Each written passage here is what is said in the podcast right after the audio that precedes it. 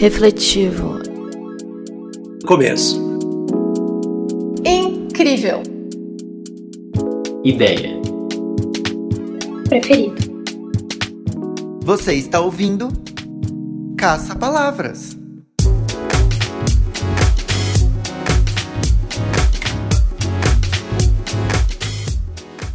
Olá, Vanessa.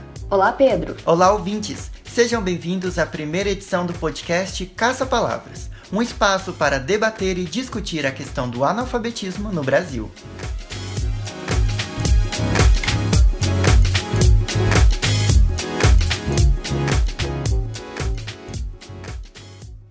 Para começar com o pé direito, no programa de hoje temos a presença ilustre da pedagoga e mestre em educação escolar pela Universidade Estadual Paulista, Júlia de Mesquita Filho, Ana Carolina Braga. É isso mesmo, Vanessa. A Ana veio contar pra gente um pouquinho das raízes históricas e sociais do analfabetismo no Brasil.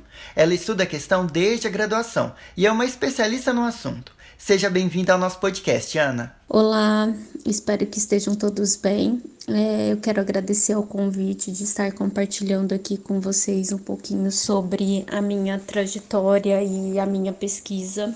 Para iniciar o programa, nós gostaríamos de saber um pouquinho da sua trajetória acadêmica e como pesquisadora. Eu ingressei no curso de pedagogia no ano de 2009 em uma faculdade particular no município de Bebedouro, no interior do estado de São Paulo. E foi quando eu fomentei e documentei meu interesse no analfabetismo e na alfabetização. Essa decisão de estudar o ambiente educacional através dos anos, com foco no analfabetismo, surgiu para além daquela utopia infantil né, de ser professor e alfabetizar o mundo, ela surgiu da influência de um trabalho realizado no Departamento de Assistência e Desenvolvimento Social no município de Pirangi, que é o município que eu residi boa parte da minha vida. É, esse trabalho foi realizado durante os anos de 2009 a 2013 e eu trabalhava ativamente com as pessoas é, do programa Bolsa Família, né? Realizando o cadastramento das famílias e a inserção no, neste programa de transferência de renda. Essa atividade proporcionou uma percepção das condições sociais em que vivem os indivíduos oriundos das classes populares e das consequências do analfabetismo na persistência das situações de pobreza e exclusão.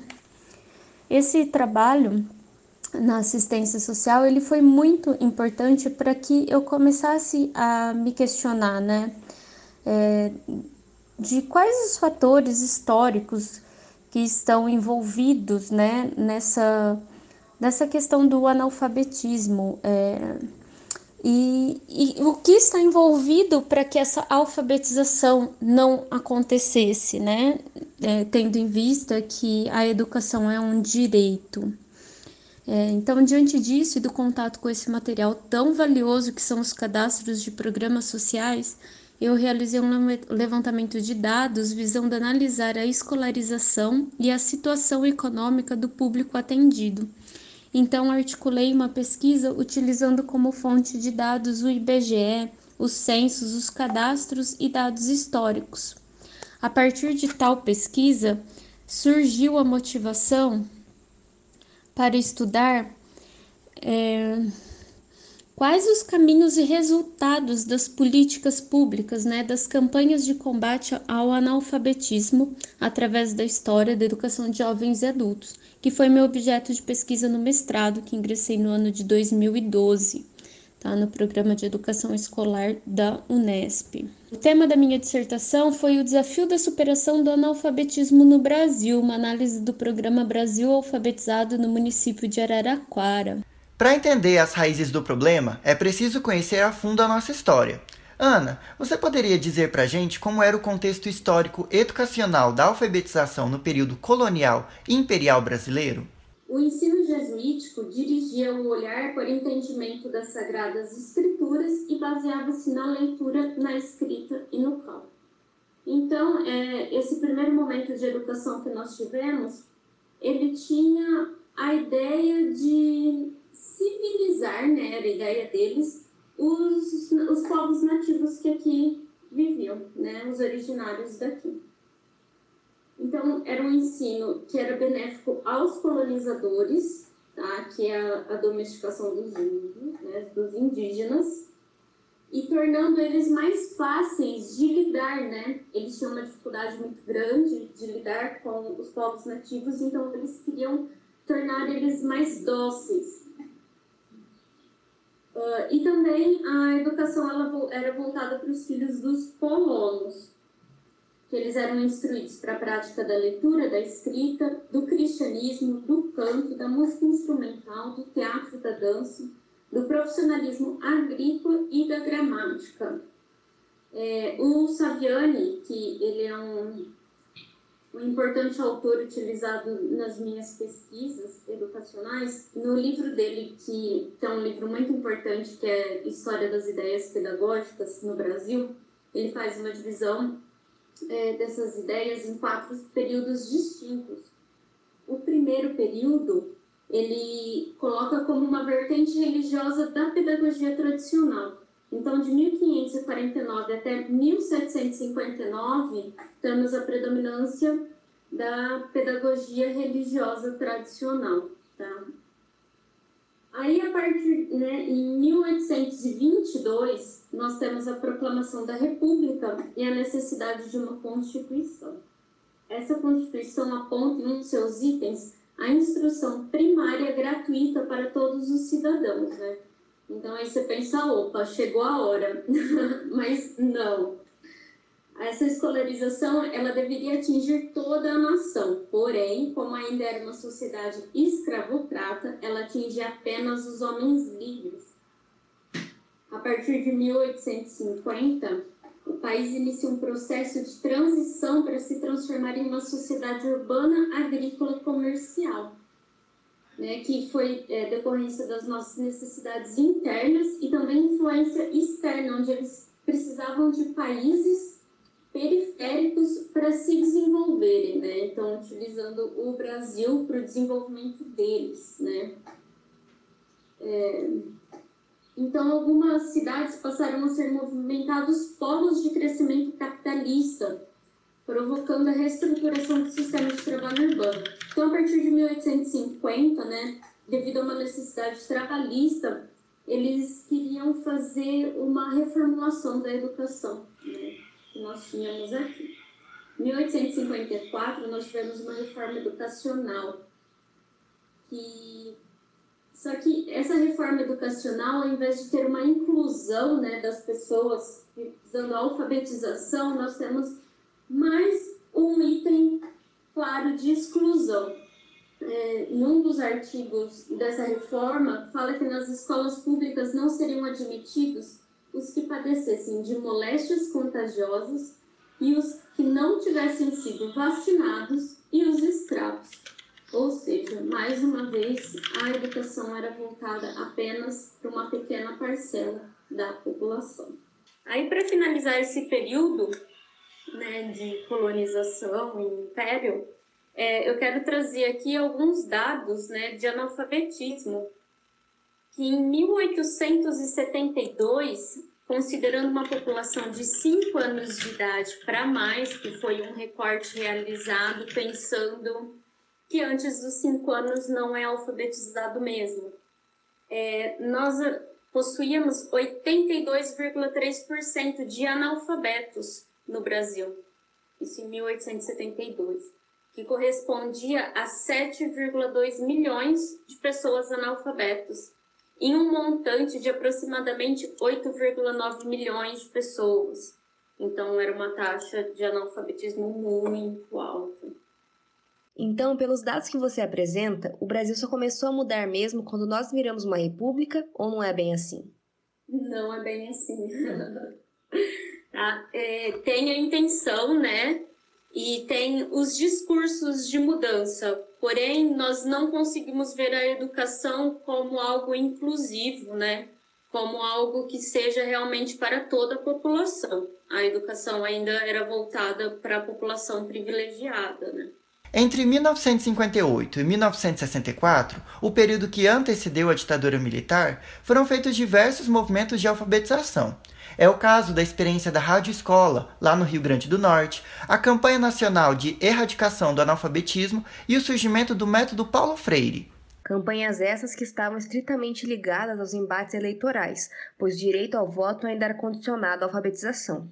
No governo de João Goulart foi publicada a primeira Lei de Diretrizes e Bases da Educação, que entra em vigor em 1962. É também criado o Plano Nacional de Educação, que tinha entre suas metas erradicar o analfabetismo. Só que tudo isso veio por água abaixo com o golpe militar.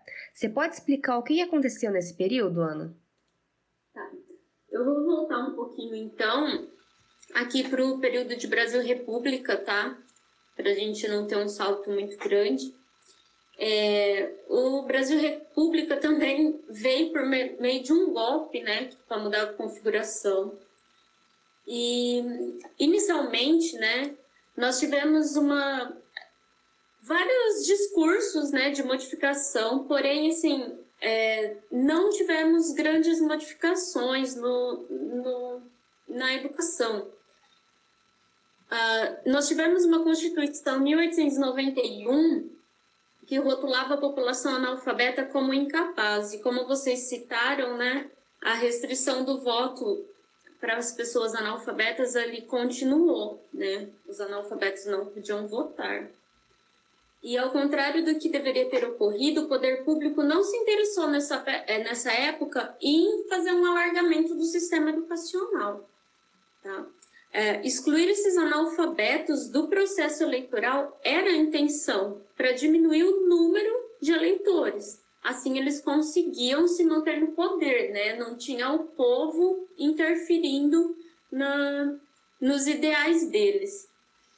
É, e aí, a precarização continuou muito alta, tanto em questões qualitativas quanto quantitativas. Porém, nós tivemos algumas modificações é, por questão da produção cafeeira e industrialização, que apesar de rudimentar, ela estava ali, tá?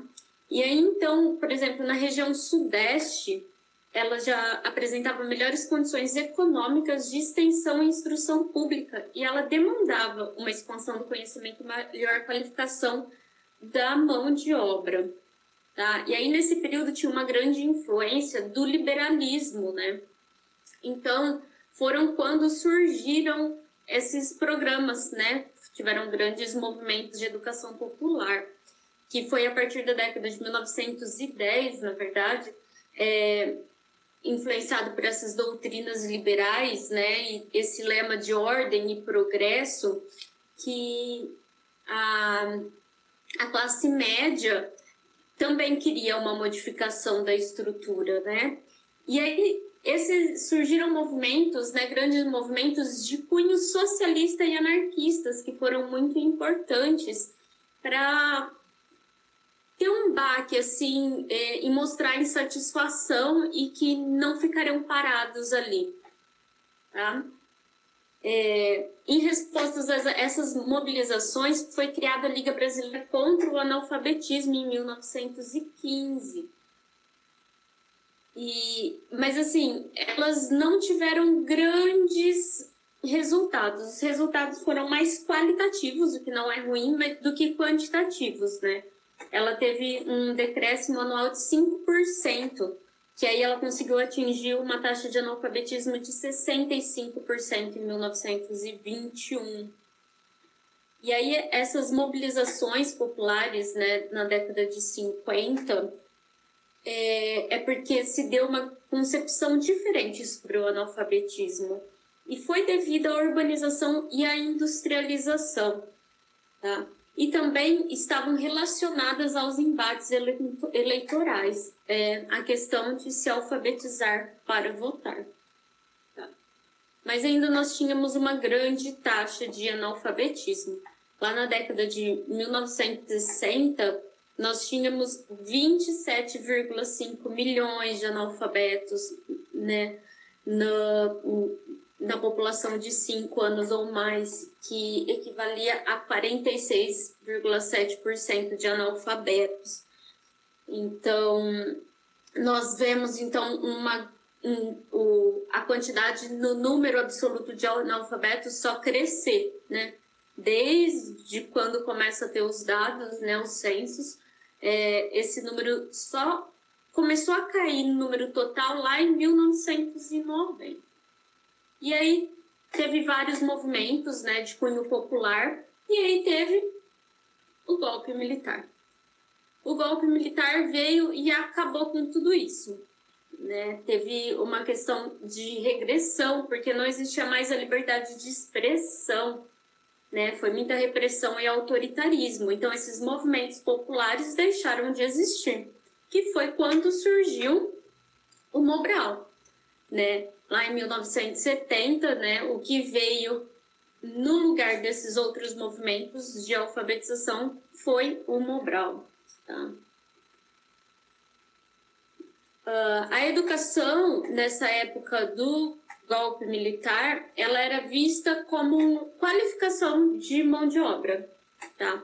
Então as reformas é, que eram necessárias referiam-se à escolarização e à qualificação da população para torná-la mais eficiente e atender às demandas de modernização, objetivando formar um trabalhador obediente e que correspondesse ao exigido no mercado de trabalho. Também como consequência do desenvolvimentismo, houve um aumento pela procura por educação e, em paralelo a esse aumento, ampliou-se a precariedade do ensino. Então, nós tivemos um alargamento né, na, na oferta por vagas, mas também aumentou muito a precariedade, né? não existia qualidade, eram é, é para deixar de ser analfabeto para poder trabalhar. Nada além. Não é para pensar. É isso. Apenas em 1985 chega ao fim o período ditatorial. Três anos mais tarde, o artigo 205 da Constituição Federal de 1988 prescreve a educação como direito de todos e dever do Estado e da família. A educação será promovida e incentivada com a colaboração da sociedade, visando o pleno desenvolvimento da pessoa, seu preparo para o exercício da cidadania e sua qualificação do trabalho. Portanto, o que a gente pode perceber é que na década que se segue, nos anos 90, ainda se preserva a crença no significado que a educação tem para o capital e trabalho. Você pode contar para a gente o que aconteceu nesse momento? Então, com o golpe militar em 1964, o Brasil passou por um período de repressão e autoritarismo, em que a liberdade de expressão não estava presente, bem como os direitos políticos das maiorias. O lema positivista Ordem e Progresso, inscrito na bandeira do Brasil, sofreu uma metamorfose né, para segurança e desenvolvimento.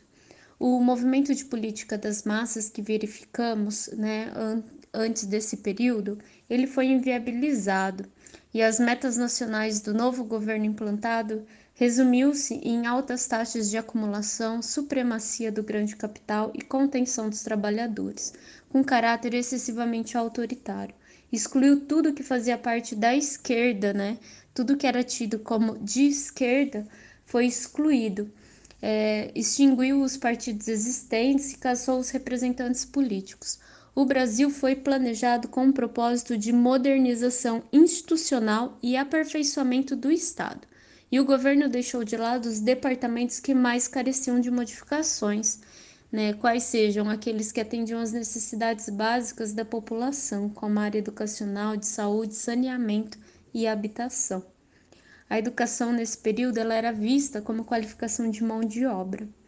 Portanto, as reformas institucionais que eram necessárias referiam-se à escolarização, qualificação da população para torná-la mais eficiente e atender às demandas de modernização, objetivando formar um trabalhador obediente e que correspondesse ao exigido no mercado de trabalho. Também, como consequência do desenvolvimentismo, houve um aumento pela procura por educação. Em paralelo a esse aumento, ampliou-se a precariedade do ensino. Então, é, por mais que houve um aumento da procura pela educação, é, pela necessidade né, do trabalho, também houve um aumento da precariedade do ensino, porque a qualidade não era uma prioridade. Tá? era apenas a formação de mão de obra. Ana, finalmente chegamos no objetivo de análise do seu mestrado. Em 2003, o presidente Lula chega ao seu primeiro mandato e em 2005, o programa Brasil Alfabetizado é implementado. O que foi o programa e qual é o seu papel efetivo para a redução do analfabetismo no Brasil? Oh, é, o programa Brasil Alfabetizado ele teve diferentes resultados em vários lugares, tá? Eu acredito que tu, vendo o programa Brasil Alfabetizado de perto, eu estudei ele no município de Araraquara, que é onde eu estava fazendo o mestrado, e eu fui de perto assim com o pessoal que participava da gestão. É, eu percebi que esses programas é, além do federal, né, dessa possibilidade de você estar sendo executado da questão de verbas, ele depende muito da questão local.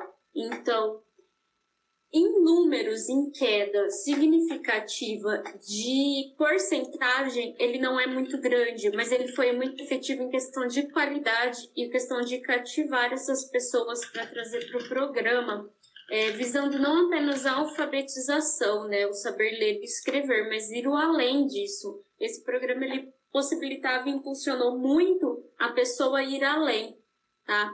Ele teve programas de bolsas, é, ele viabilizava o máximo que ele conseguia para a participação. Porque quando nós pensamos em jovens e adultos analfabetos, muitas vezes eles não têm esse desejo de estar indo além. E o programa Brasil Alfabetizado, ele articulando junto com as empresas, ele tentava trazer essa população, sabe, de analfabetos e de pessoas que de analfabetos funcionais para dentro e visavam muito uma qualidade, tá?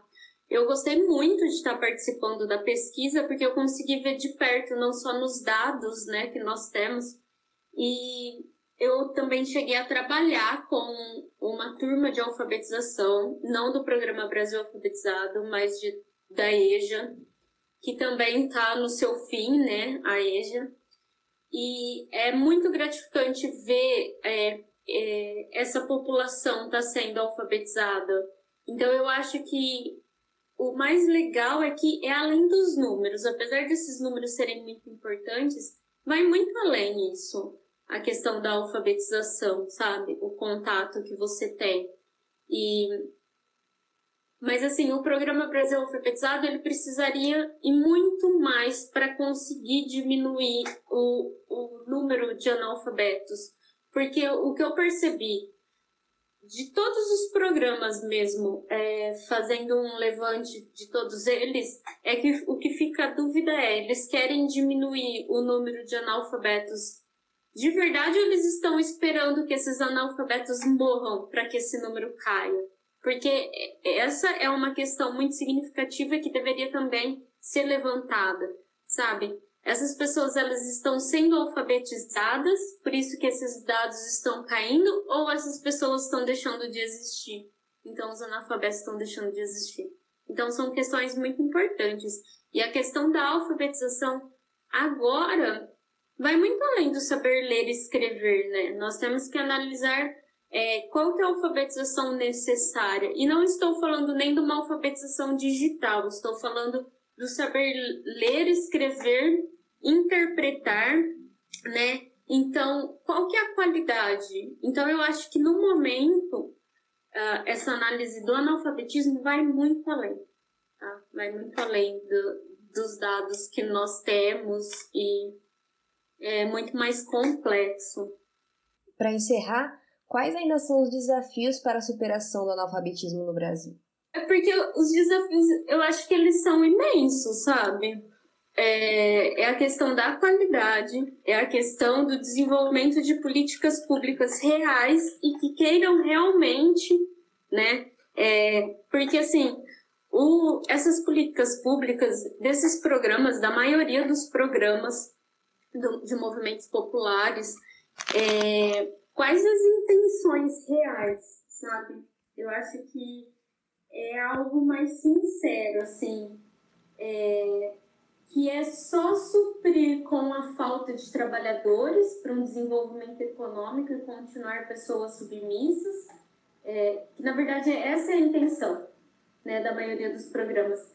Então, o desafio ainda é muito grande. Eu acho que a conscientização dessa alfabetização de como ela deve acontecer e, e além de mascarar os dados, né? Porque não são só dados, são pessoas, né? Entender qual que é ali que está por trás é, e quais as necessidades dessa pessoa e não apenas em diminuir esses dados. Então, o desafio ainda é enorme, principalmente no momento de descaso educacional que nós estamos hoje. Tá? É, eu acredito que durante todo o decorrer da educação, né, da história da educação, nós não tivemos só avanços, né, porque é, modificar alguma coisa não significa necessariamente melhorar, né, nós tivemos muito período de regressões, de descaso, então eu acho que o maior desafio é ter alguém que tenha um olhar real voltado para a educação e que não olhe a educação como descaso e educação para a elite, né? A educação ainda de qualidade é algo que está na mão da elite e está muito pouco na mão da grande massa. Então, eu acho que o desafio é trazer a qualidade, né, da educação para as massas. Então, eu acredito que o desafio da alfabetização no Brasil é esse maior. E vai chegando ao fim o primeiro episódio do Caça Palavras. Hoje a gente procurou entender um pouco sobre as raízes históricas do analfabetismo no Brasil. Não poderíamos deixar de agradecer a presença da nossa convidada, Ana Carolina Braga. Nós ficamos sabendo que a sua pesquisa vai se transformar em um livro. Pode contar pra gente o que vem por aí? Então, é, a minha dissertação de mestrado eu transformei ela em livro e já está sendo publicado, na verdade, dentro do próximo mês ele já vai estar tá disponível.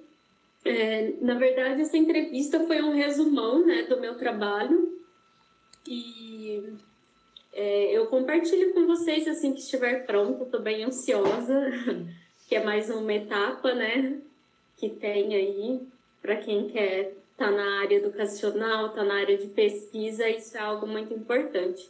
Agradecemos então mais uma vez a presença da Ana Carolina Braga, que é pedagoga e mestre em educação escolar.